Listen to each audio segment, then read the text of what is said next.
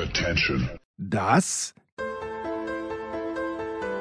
sind die Daily Nuggets auf Sportradio 360.de.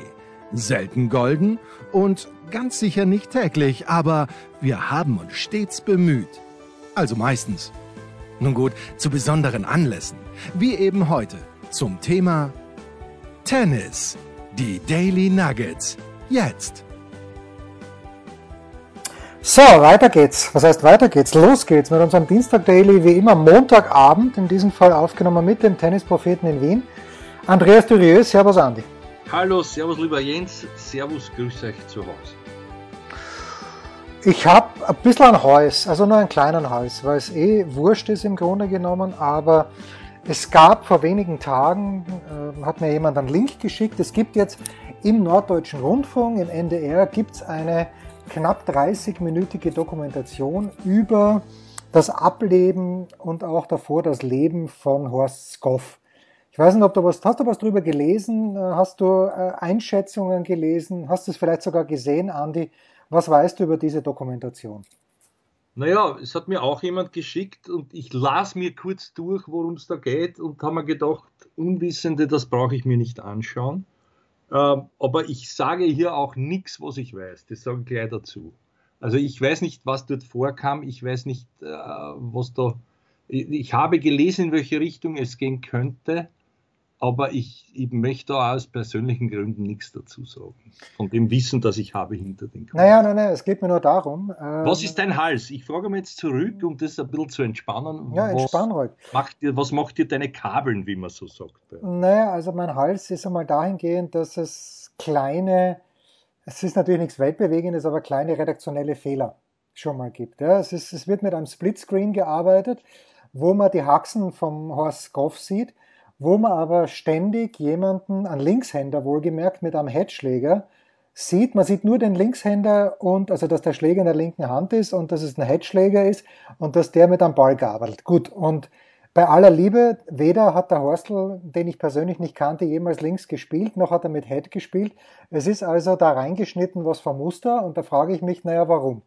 Ja, also das ja. ist eine, eine, wirklich eine Kleinigkeit, die mir aufgefallen ist. Und dann auch so wird so ein bisschen suggeriert, dass die Geschichte ähm, wird dann gesagt und wieder das Praterstadion, äh, weil verglichen wird der Sieg gegen Wielander mit der Niederlage gegen Cheng.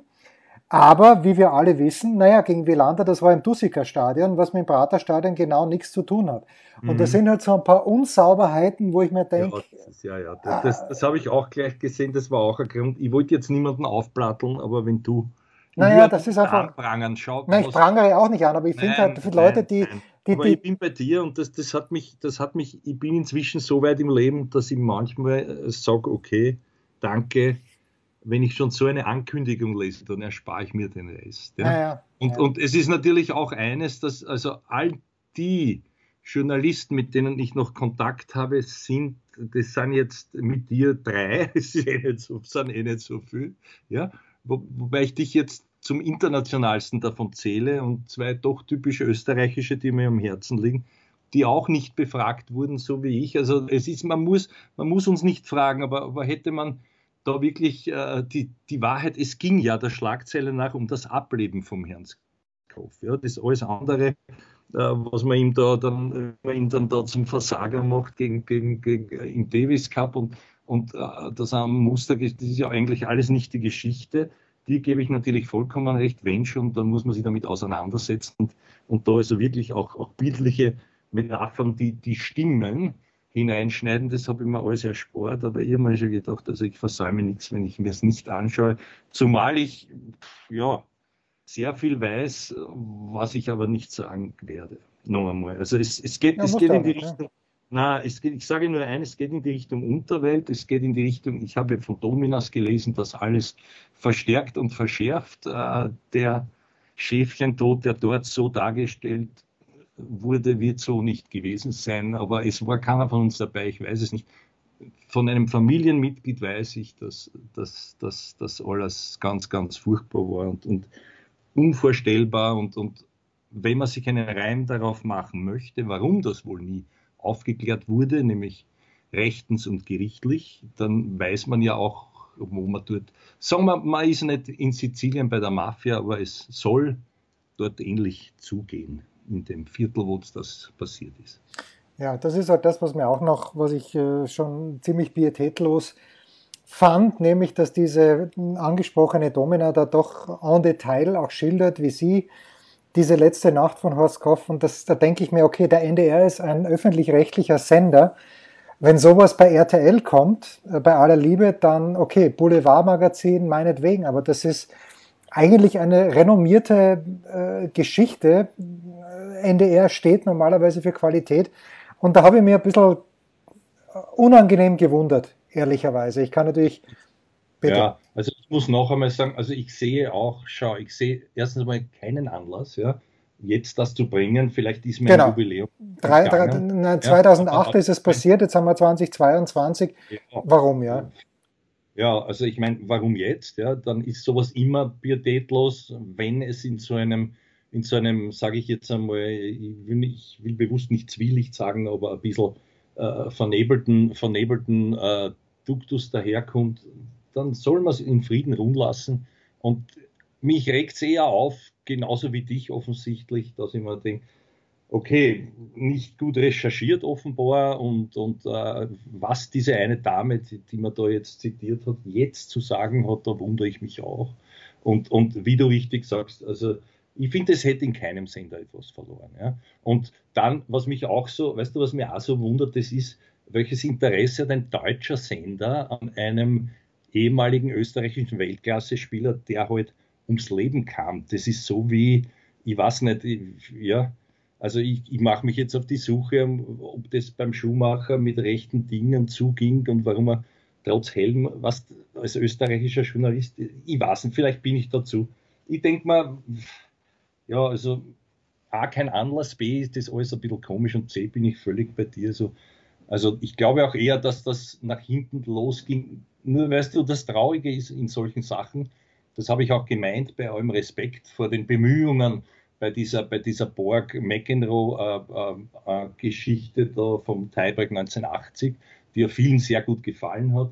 Da kann ich nur sagen, gut, ja, mag sein, aber ihr wisst halt nicht, wie es war. Bei, bei aller bei aller und, und äh, ihr wart nicht solche Fans wie, wie, wie vielleicht ich und andere, ihr wart nicht so hautnah noch dabei und natürlich, ja, man kann sagen, okay, ist, ist lieb und nett, aber, aber so war es ja nicht. nicht? Und, und dass man dort auch eine Geschichte aufgeblasen hat, die, die eigentlich keine war, nämlich dass der Borg genauso ein Zornpinkel gewesen sein soll wie der McEnroe und, und wie der nicht mit sich gerungen hätte, nur dass man die zwei oder zweieinhalb Stunden füllt und der McEnroe zu Recht sagte, mit mir hat keiner geredet, wie das eigentlich war. Also, das, weißt du, das ist dann so künstlerische Freiheit, wobei man kann jetzt auch nicht einen Hollywood oder einen internationalen Kinofilm mit einer Dokumentation vergleichen, nur Dokumentation, da bin ich wieder bei dir. Das hat für mich auch, das, hat sozusagen wirklich gut recherchiert zu sein und bei den Fakten zu bleiben. Ja, wie gesagt, das sind Kleinigkeiten, aber das ist, ist halt ein bisschen ärgerlich. Und was ich noch abschließend dazu sagen möchte, der Günther war ja dabei, also Günther Bresnik hat, ähm, hat äh, da ein Interview gegeben. Also ich weiß nicht, ob der Günther happy gewesen ist, als er das Endprodukt gesehen hat, wenn er es gesehen hat. Aber ich fand natürlich schon hart die Ansage aus dem Off. Günther Bresnik, äh, einer der erfolgreichsten Trainer Österreichs. Also wenn man heißt, einer der erfolgreichsten Trainer im Welttennis, ja, okay, ist Koffer unter die Top 20 gebracht, Team und Gulbis zumindest mal unter die Top 10 und auch sonst. Aber ich glaube, das wird dem Günther nicht ganz gerecht, wenn man nur sagt, einer der erfolgreichsten Trainer Österreichs. Aber das ist, okay, persönliche Einschätzung meinerseits, ähm, fand ich auch jetzt nicht ganz so gelungen. Aber okay, äh, wer sich anschauen möchte, es gibt, ich weiß gar nicht, ob man es in Österreich überhaupt sehen kann, weil es ist in der NDR Mediathek, aber um jetzt hier meinen Anchorman zu zitieren, ich habe mir es angeschaut, damit ihr es nicht anschauen müsst. So, Pause. Na pa Pause also und dann dein, sprechen wir über Monte Carlo. Also dein Kabel in Ehren, ich schaue mir es trotzdem nicht an. Was gibt es Neues? Wer wird wem in die Parade fahren? Wir blicken in die Glaskugel. Ja, in Monte Carlo hat, und das hat der Günther auch zitiert, äh, hat der Horst Koff vor sehr langer Zeit Yannick Noah geschlagen. Nicht zum Gaudium des Publikums. Äh, fangen wir vielleicht einmal mit dem Publikum an. Andi, in dieser Woche und ich habe selten in Monte Carlo so ein enthusiastisches Publikum erlebt und zwar hauptsächlich, wenn es um die italienischen Spieler gegangen ist. Und da wiederum Yannick Sinner, der ein richtiges Heimspiel gegen Alexander Zverev gehabt hat. Ist dir sowas erinnerlich, dass man wirklich, äh, wirklich eine prächtige Stimmung hat, außer wenn es ein Finale ist, meinetwegen Nadal gegen Djokovic, wo einfach die zwei besten Tennisspieler der Welt am Start sind. Aber ja, schon. mich hat die also, Stimmung. Also, ja, bitte. Schon. Also ja, schon muss ich sagen, schon, äh, wobei es mir dort immer eher französisch erinnerlich war. Äh, ich glaube, der Herr Piolin hat sogar versehentlich einmal gewonnen. Da ging es ähnlich zu. Und, und da waren auch so knappe Partien. Das war auch einer, der eigentlich dort, wo man sagt, von der Spielanlage her, dürfte dort nie ins Finale kommen. Er hat es dann sogar gewonnen. Aber, aber ich glaube, man hat das alles schon wieder vergessen und gar so chauvinistisch war es ja jetzt nicht. Also Na, eh nicht, eh schon, eh nicht, eh nicht. Das war ja, schon, also, also schon, also es hat ja auch der, der, der Wer, wer hat schon gewonnen in dem Duell? Der, der Sinner hat ja verloren. Sinner hat verloren, Viertelfinale, genau, gegen Zverev. Genau, genau. Und, dann, und der Zverev hat, der hat das verstanden. Also der war, da war er auch noch bei sich, der, der Zverev, den, den ich eigentlich höher eingeschätzt hätte. Ja. Äh, ich, ich, es muss dann wohl die, das Handicap gewesen sein, vielleicht kommen wir darauf später noch zurück, äh, mit dem Oberschenkel was immer das war, deswegen ja auch das Doppel hat dann bleiben lassen. Aber, aber schade, ja, und, und uh, um auf das zurückzukommen, da war ich auch dabei und das möchte ich jetzt schon noch einmal sagen. Also da, da hat, das war so typisch Horstel, weißt du, diese, diese bipolare Persönlichkeit, eigentlich ein schüchterner Mensch manchmal, der halt privat sozusagen, ja, nicht nur nicht erzogen war, sondern, sondern ein, ein, ein, ein Irrer, so ein bisschen Kyrgios, ein bisschen Köllerer mäßig. Und damals wurde, er hatte mehr Charme, vielleicht ist ihm das deswegen nicht so übel genommen worden. Und er hat sich dann auch manchmal entschuldigt und so. Aber dort sich hinzustellen, und da war es ja umgekehrt, die ganzen Franzosen brüllten für den Yannick Noir. Ich glaube, es war 87, wenn mich nicht alles täuscht. Und, und da, hat, war ja der Herr Noir schon in seiner überlässigen Phase mit diesen langen Dreadlocks und in Amerika lebend und so cool und eigentlich schon ein bisschen Richtung Exhibition unterwegs, hatte aber natürlich das Match im Griff und der Horstl mit, hat alles gemacht, was verboten ist und, und dann doch wieder nicht, von Schuhbinden an über Mätzchen und die Leute waren schon, die hatten also schon so einen Hals. Die, die, die haben, die haben, die haben ja deinen Hals getoppt um, um Längern. und, und der stellt sich dorthin, klopft sich auf die Brust und schreit dem you whistle the better I play. Also das habe ich so auch bis dahin noch nicht gehört, nicht einmal von Connors oder ich glaube, vielleicht hat der McEnroe auch diesen Spruch einmal gebracht. Auf jeden Fall, der Horstl war dort, also ich habe mich, ich mich fremd geschämt und zugleich hat mir das so imponiert, dass ich mir gedacht habe, und der Noir war sichtlich Haas und die Leute auch. Und der Effekt war dann tatsächlich so, je mehr sie ihn ausgepfiffen haben, umso ruhiger und umso fokussierter wurde der Horstl und hat irgendwie gewonnen. Ja? Dass der dort dann lebend rauskam, da ist das, das jetzt, also der, deine, deine, dein, dein, äh, dein Vergleich Jahre später, jetzt, da ist das jetzt der Kindergeburtstag gewesen, das Publikum, finde ich. Ich glaube, man hat es auch vergessen, weil natürlich das dort fantastisch anzusehen, die sind ja fast am Schoß voneinander gesessen und es muss ausverkauft gewesen sein, äh, was ja erfreulich ist nach dieser langen Fastenzeit der Pandemie, sage ich jetzt einmal, zuschauertechnisch, kulinarisch gesprochen. Äh, also ich habe es nicht so tragisch gefunden. Ich habe es ich auch gut gefunden. Weil, natürlich war dieser Effekt am, am, am ehesten beim Sinner. Das war übrigens auch eine super Partie. Ja? Weil die, die, die auf des Messers Schneide war so, ja. wie finde ich, fast alle im Viertelfinale. Ich, mir das, ich, ich konnte nicht, nicht mehr zuschauen, obwohl die Paarungen an und für sich mich nicht so äh, äh vor, den, vor das Gerät gelockt hätten, wie dann der, der jeweilige Spielverlauf. Das erste war nun, naja, so, so und dann vor allem das letzte war Wahnsinn, wo ja, wo ja der, der Herr Titelverteidiger, der, der, der doppelte ja. Zizi jetzt, dort, ja, wo ja fast äh, gescheitert wäre an dem, an dem Schwarzmann, den er, finde ich, aber selber stark gemacht hat. Aber die Stimmung dort, also fantastisch, fantastisch. Naja, na, ich ich finde ich sehe positiv und, und ich freue mich mit den Spielern, die ja auch mehrheitlich gesagt haben, sind wir froh, dass wir wieder so eine Stimmung haben. Nein, und das war von mir jetzt auch nicht, nicht böse gemeint. Das war jetzt auch nicht, äh, nicht gegen Zverev gemeint, sondern ich habe es richtig lässig gefunden, dass ja. eben so gute Stimmen, dass das kein Opernpublikum war dort, sondern dass das Leute waren, die mitgegangen sind. Und ja, also Tsitsipas hätte das gegen Schwarzmann, hat es eigentlich schon gewonnen gehabt, dann kann er nicht ausservieren, so wie das Finale. Gut, das gewinnt er dann im Tiebreak, kommen wir noch dazu. Und äh, der Sinner wird sich halt über diesen einen Ball bei 5-5 im Tiebreak im dritten Satz ärgern, wo er die Vorhand inside-out spielt und aber halt sehr weit äh, out spielt, nämlich einen ganzen Meter nach rechts. Und dann verliert das halt. Aber das ist natürlich auch, und Zverev hat er danach gesagt, das ist schon auch eine Qualität vom Zverev dann wieder. Meint er, dass er in diesem Jahr schon ein paar solche Partien verloren hat und jetzt hat er halt einmal eine gewonnen. Aber du hast es angesprochen, Andi, man hat, finde ich, im Halbfinale schon gemerkt, ja, dass er halt nicht ganz frisch ist. Vom Oberschenkel mhm. her und gerade beim Aufschlag bei ihm merkst du halt, okay, der fällt dann ja. 5 bis 15 ja. km/h und das nimmt ihm halt seine stärkste Waffe. Genau, also da, da, da glaube ich, sind wir uns auch einig. Ich, ich, bin der Letzte, der ihn verteidigt. Mir hat er imponiert, auch wie er das gesagt hat. Ja. Davor war er ja ein bisschen verwirrt. Ich weiß nicht, ob das ganz ernst gemeint war oder ob ihn irgendwas gestört hat in der momentanen Situation angesichts der seltsamen Erscheinung des Interviewers dort auf Sky, aber das ist nur wieder meine persönliche Meinung, was der fragt und wie der nicht vorbereitet ist, ist wurscht, soll so sein. Aber da hat der Zverev dann gesagt, ich, deswegen weiß ich nicht, ob es ernst gemeint war, nein, ich habe nie eine Strategie, ich spüre einfach. Also ich, ich weiß nicht, ob das wirklich so ernst gemeint war, weil man, man erkennt schon, vor allem äh, gehen wir doch noch einmal auf die Szene zurück, die du angesprochen hast, sehr richtig.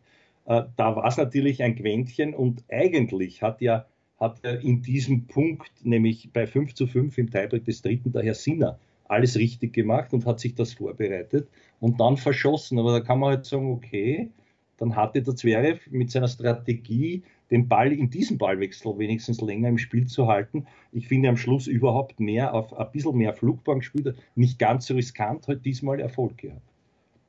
Ja, und es gab ja im Tiebreak, ich glaube, da ist es 4-2 für Sinner gestanden oder 4-3 gab es ja auch den Ball mit der Vorhand, der am Netzbandel hängen geblieben ist von Sinner, den, den, er mit unfassbarer Wucht geschlagen hat und wo ich mir denke, okay, wie, wie äh, streng muss dieses Netzband gespannt sein, dass der Ball nicht drüber ploppt, aber gut fürs Zverev und ich bin der Erste mittlerweile, der ihn verteidigt, weil okay, das in Acapulco war natürlich scheiße, aber also es gibt ja immer noch Leute, die sagen, Zverev hätte keinen Kampfgeist, also so ein Blödsinn. Wenn Zverev auf dem Platz steht, dann, ich habe keine Partie gesehen von Zverev, die er runtergeladen hat. Schlecht spielen, ja, Aufschlag vergessen, wie das funktioniert, der zweite Aufschlag, ja, meinetwegen, aber Zverev kämpft immer bis zum letzten Punkt und ähm, im Halbfinale ist er halt nicht gegangen gegen einen Tsitsipas, der es natürlich Andi schlau gespielt hat, dann auch mit Stops, die er als Angriffsball eigentlich eingesetzt hat, wo er nachgegangen ist. Ähm, ja, kann man ihm nicht vorwerfen. Mache ich auch. Nein, nein, nein, gar nicht. Nein, nein. Also ich finde, ich bin, ich bin auch wieder bei dir. Ja, da wird er oft ungerecht behandelt, aber, jetzt kommt das Aber, das ist leider auch der Effekt des Jürgen Melzer, wo man auch immer gesagt hat, naja, man sieht ihm nicht an, dass der so will und kämpft. Der wollte aber. Und, und er, hat, er hat halt das Körpersprache nicht drauf das ist ja jetzt nicht ein Theater oder eine Show, wo, wo ich darauf achte, wie komme ich rüber. Und dann wirkt es halt manchmal so ein bisschen, ich will nicht sagen unbeteiligt, aber eben als würde er nicht 100% geben, sagen wir es einmal so. Aber, aber da bin ich auch völlig bei dir und, und natürlich ist das ein fairer Sportsmann. Ich habe mich sehr für ihn gefreut und ich fand es schade, noch einmal, weil ich glaube, wenn der wirklich fit ist, ist das, ist das wahrscheinlich die, die Schlüsselpartie mehr noch als, als oder die finalwürdigste Partie wäre halt dann im Semi gewesen äh, gegen den, also Zverev Tsitsipas nämlich in dem Fall.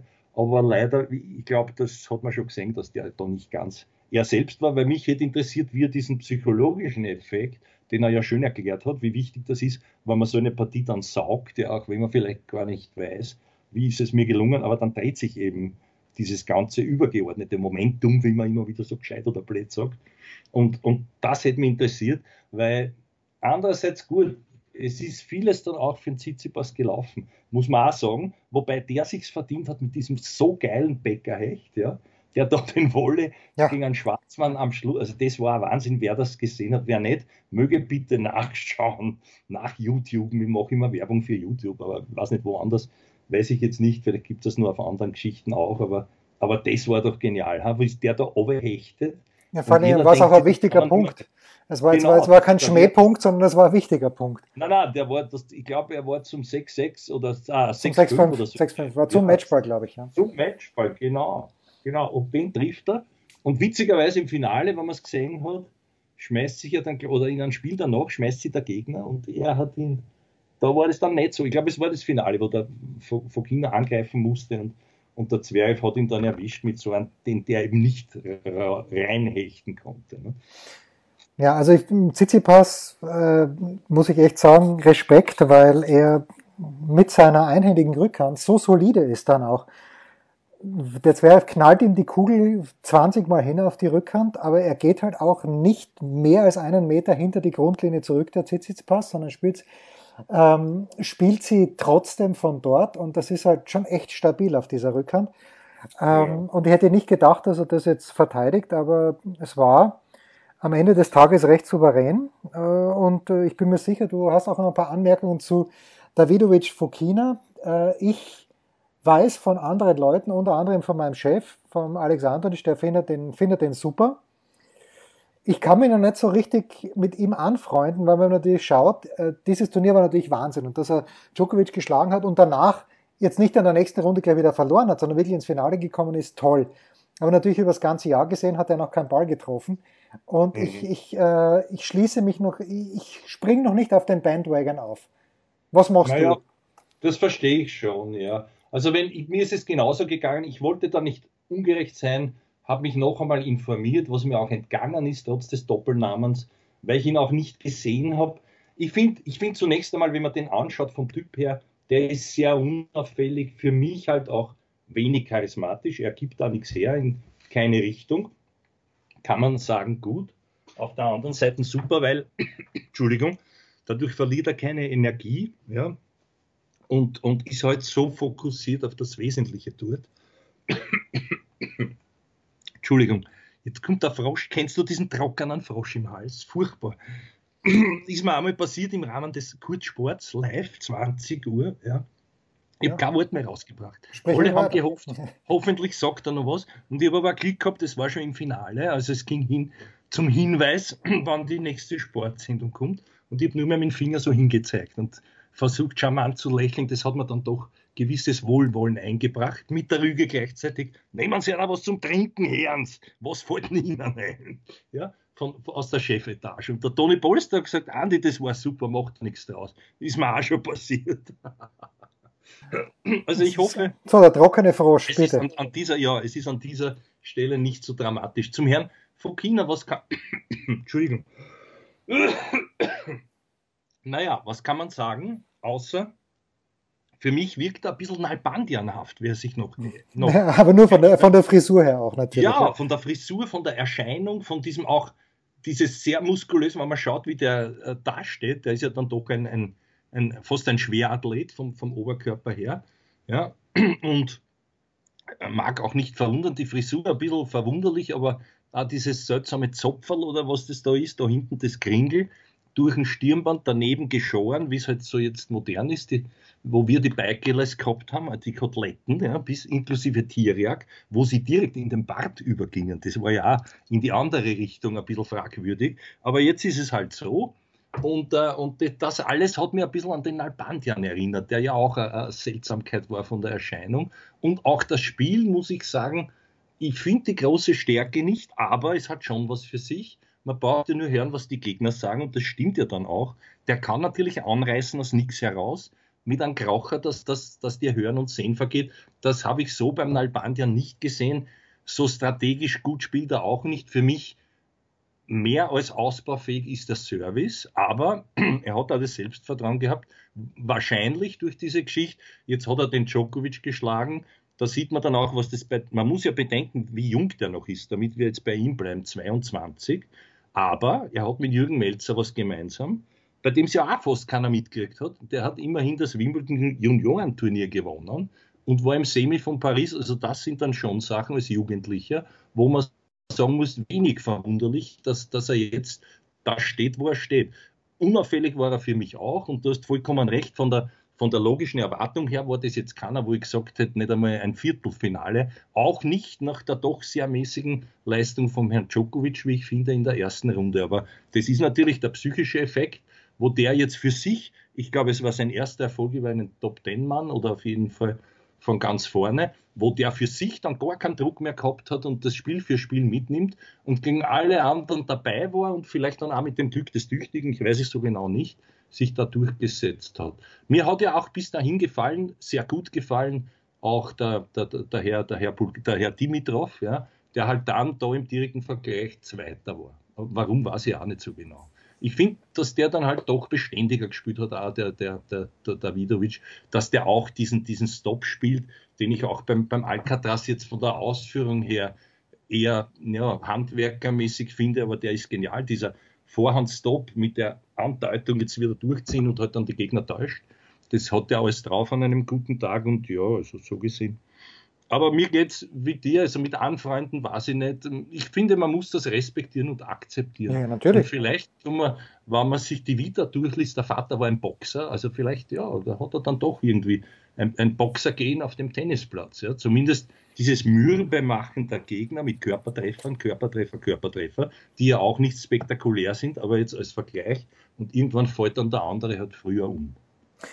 Und ich sage einmal so, wenn am Ende der Karriere von Alejandro Davidovic Fokina die gleichen Erfolge stehen wie am Ende der Karriere von David Nalbandian, dann hat er vieles richtig gemacht, weil Nalbandian, ja, Wimbledon, ja, Wimbledon Finale war er mal und hat auch die, die ATP Finals einmal gewonnen, das Masters früher im Finale gegen Federer. Ja, Match, richtig, ja. richtig, das Masters, genau, der war ein Angstgegner vom Federer. Ja, genau. Hat alle Großen geschlagen und für mich sogar einer obwohl der in der Ära war, wo er diesen Löschblatt-Charakter leider gehabt hat, aber der war immer, den hast du immer auf der Rechnung haben müssen. Der war dann auch im Semi von Paris und der war dort und da.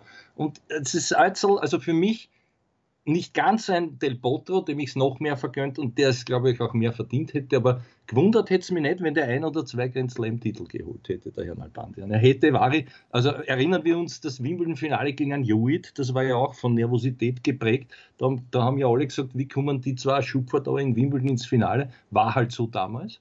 Und, und da waren die Nerven des Hewitt besser. Also er war dann doch manchmal, ich glaube, wenn es um den großen Titel ging, gegen einen Federer nicht, weil da war er Außenseiter, aber sonst äh, war er, glaube ich, nervlich dann doch ein bisschen dem Ganzen nicht so gewachsen. Aber vielleicht täusche ich mich. Der blanke wir, Wahnsinn. Wir ja, Entschuldige, wir sollen ja, und der Vergleich ist gut von dir, wir sollen ja eigentlich beim Fokina bleiben. Ne? Ja, also aber wenn man nur zurückdenkt, Wahnsinn. 2001 dieses Finale Rafter gegen Ivanisevic, für mich immer noch das bemerkenswerteste Wimbledon-Finale, das ich hm, gesehen habe. Ich habe geweint vor Freude für einen Goran, weil er selber auch geweint hat. Und dann ab 2003 dann Federer, äh, dort der Dominator für fünf Jahre. Und zwischendrin Nalbandian gegen Hewitt. Zwei Leute, die man auf Rasen jetzt nicht, wobei der Hewitt natürlich schon auf Rasen spielen hat können, so ist er nicht. Ja. Aber, aber erstaunlich. Na gut, kurze Pause und dann äh, schauen wir mal, ob wir einen Mitarbeiter oder eine Mitarbeiterin der Woche finden. Ein Fallrückzieher von der Mittellinie? Ein Skiflug über einen Viertelkilometer? Oder einfach nur ein sauber zubereitetes Abendessen? Unser Mitarbeiter, unsere Mitarbeiterin, unser Darling der Woche. Ja, jetzt haben wir natürlich, und das habe ich auch bewusst so gesteuert, Andi, wenig über den Billie Jean King Cup, ehemals Fed Cup, verloren. Ich weiß nicht, magst du dazu was beisteuern oder lassen wir das in dieser Woche links liegen? Naja, steuern wir bei. Ich finde, es gehört dazu, der Vollständigkeit halber. Aber was ich nicht wusste, worüber ich nachgedacht habe in der kurzen Pause, dass du so ein Weiner bist, weil auch bei Federer ereilt dich ja jedes Mal die Freude. Ja, ja, dann bei Federer hat mich 2017 haben mich die Freudentränen ereilt, als er das 1 zu 3 gegen Nadal im Finale der Australian Open wettgemacht hat. Da habe ich zu Hause mit meinem Sohn um die Wette geheult, ansonsten nicht. Äh, und, und 2019 habe ich Kreat aber andersrum, weil er die zwei Matchspiele gegen Djokovic nicht, nicht verwerten ja. konnte. Ja, und ich, ich, war der Röhrer, fünf Jahre zurück ist es ja schon, weil, weil, der, weil meiner Ansicht nach der Nadal dort es mehr vergeben hat. Aber es war natürlich dort dieser Punkt, wer ihn noch wieder, noch unbedingt nach YouTube, ich glaube bei 3-3 war es im fünften oder so, oder zum 3-3, so in der Gegend Mitte des fünften Satzes, wo, wo die Arelli gespielt haben, die es gar nicht gibt und dann dann macht der Roger einen Halfvolley ja, voll durchgezogen mit der Vorhand, der mit der Vorhand die Linie entlang, ja. wo du da denkst, Alter, das ist unfassbar. Und da hat er schon so gejubelt, da war eigentlich schon klar, ich glaube, mit dem Punkt hat er den Raffer gebrochen, psychologisch damals. Aber, aber verdientermaßen natürlich der Federer und, und ich habe mich auch für ihn gefreut, aber hätte mich noch mehr gefreut, wenn der Raffer, dafür habe ich mich heuer noch mehr gefreut, weil der Raffer jetzt, wo man es nicht mehr bla bla bla bla bla. Also, Billie Jean King Cup. Bitte, ich lasse dir den deutschen Vortritt, weil ich habe keine Ahnung, wie die Frau, ich habe nur gelesen, enttäuschend, äh, die, die Frau Kerber und, und Siegemund oder war es dann doch nicht so enttäuschend? Worum es da gegangen ist, ich habe keine Ahnung. Ich habe mich schon schwer genug getan, die Österreicherin im Auge zu behalten, aber da kann ich ein bisschen mehr dazu sagen. Nein, ich habe tatsächlich beide Spiele von Kerber gesehen und bin immer noch erstaunt, dass sie gegen Potenziava verloren hat, weil gewinnt den ersten Satz locker, fängt im zweiten Satz locker an und du denkst dir, das, ja, okay, gut, äh, Angie, netter Arbeitstag im Büro, das kann sie gar nicht verlieren, dann hat sie es doch verloren. Warum auch immer. Dann Siegemund sieht kein Licht, aber überhaupt kein Licht gegen Rebakina. Ich glaube 1 und 0 ist es ausgegangen. Äh, korrigiert mich bitte, aber ich glaube 1 und 0.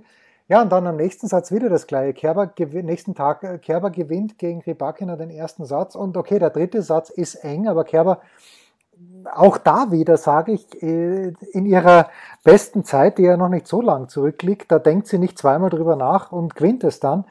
Ja, dann steht es halt 3-0 nach den ersten drei Singles. Viertes Single wird abgesagt und äh, dann im Doppel gewinnen die Deutschen, was wurscht war, aber 3-1 und das ist natürlich schon ja, es ist enttäuschend natürlich. Also eigentlich hätte er, die erste Idee wäre gewesen, Jule Niemeyer spielen zu lassen. Dann hat Rainer Schüttler doch gesagt, okay, Laura Siegemund im Training besser. Ähm, und gerade das Match Kerber gegen Potenziava verstehe ich nicht, weil das muss die Kerber gewinnen, dass, dass, dass, so, dass sie das so aus der Hand gibt. Und dann, dann hätte es, hätte die Ware 1-0 gestanden für Deutschland, ganz andere Ausgangsposition. Das war, so gesehen war es tatsächlich enttäuschend. Also Rybakina kann natürlich gut spielen, aber äh, auf einem tiefen Sand, er schien mir tief zu sein, auch komisch. Das ist mein Take zu den Deutschen. Mhm.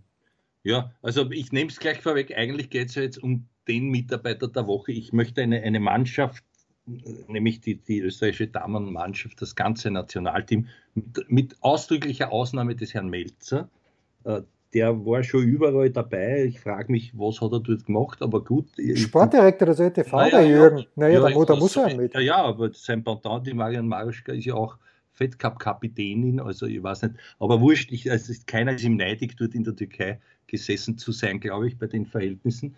Äh, auch schön, dass er die Damen unterstützt, aber es, mir geht es ums Damenteam. Ich möchte das jetzt auch nicht übertrieben kritisch wissen, das war mehr jetzt ein, ein bisschen ein, ein satirischer Seitenhieb, wenn man so will. Ähm, natürlich ist es wichtig, dass der Jürgen sich engagiert und dort ist und auch vor allem beim Training und so dabei ist und denen Zuversicht vermittelt, das weiß ich schon. Aber wie gesagt, also die, die, die, die haben mich schon überrascht. Ja. Jetzt kann man sagen, okay, das eine oder andere Team natürlich nicht in Vollbesetzung, aber ich finde, die Partien, die zu gewinnen, man hat ja, wenn man ganz ehrlich ist, äh, gehofft, überhaupt den Klassenerhalt zu schaffen. Es war dann doch erheblich besser. Um ein Haar hätte man noch, hätte man noch die Chance gehabt, da mitzuspielen in diesem äh, Dings ums Playoff, glaube ich, dann ums Weltgruppen-Playoff. Das ist sich nicht ganz ausgegangen, aber trotzdem, wie sie die dort präsentiert haben. Leider ist die Julia Grabherr einmal umgefallen, wo es wichtig gewesen wäre, glaube ich. Das, das ist schade, weil die war ja sonst sehr verlässlich auf eins.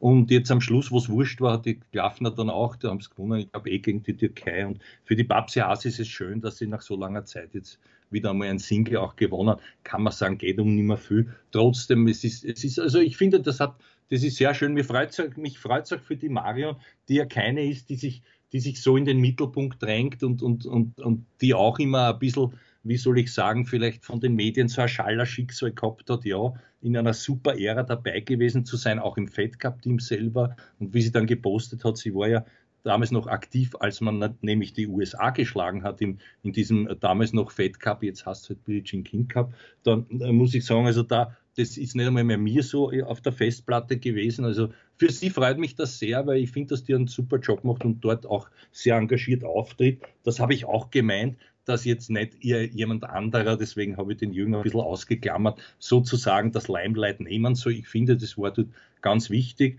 dass sie als ehemalige Spielerin da auch was weitergibt und dass sie halt nicht, nicht nur öffentlich auftritt und hier und da Interviews gibt und sich so ein bisschen als Starlet, sondern ganz im Gegenteil, da geht es um die Arbeit und es ist ja vollkommen wurscht, ob die jetzt erwähnt wird oder nicht, aber wie gesagt, das ganze Team, also muss ich sagen, Hut ab, da vor allen Akteurinnen, vor allem auch die Sinja Kraus, die ja, glaube ich, in Deutschland lebt komplett und, und dort auch trainiert.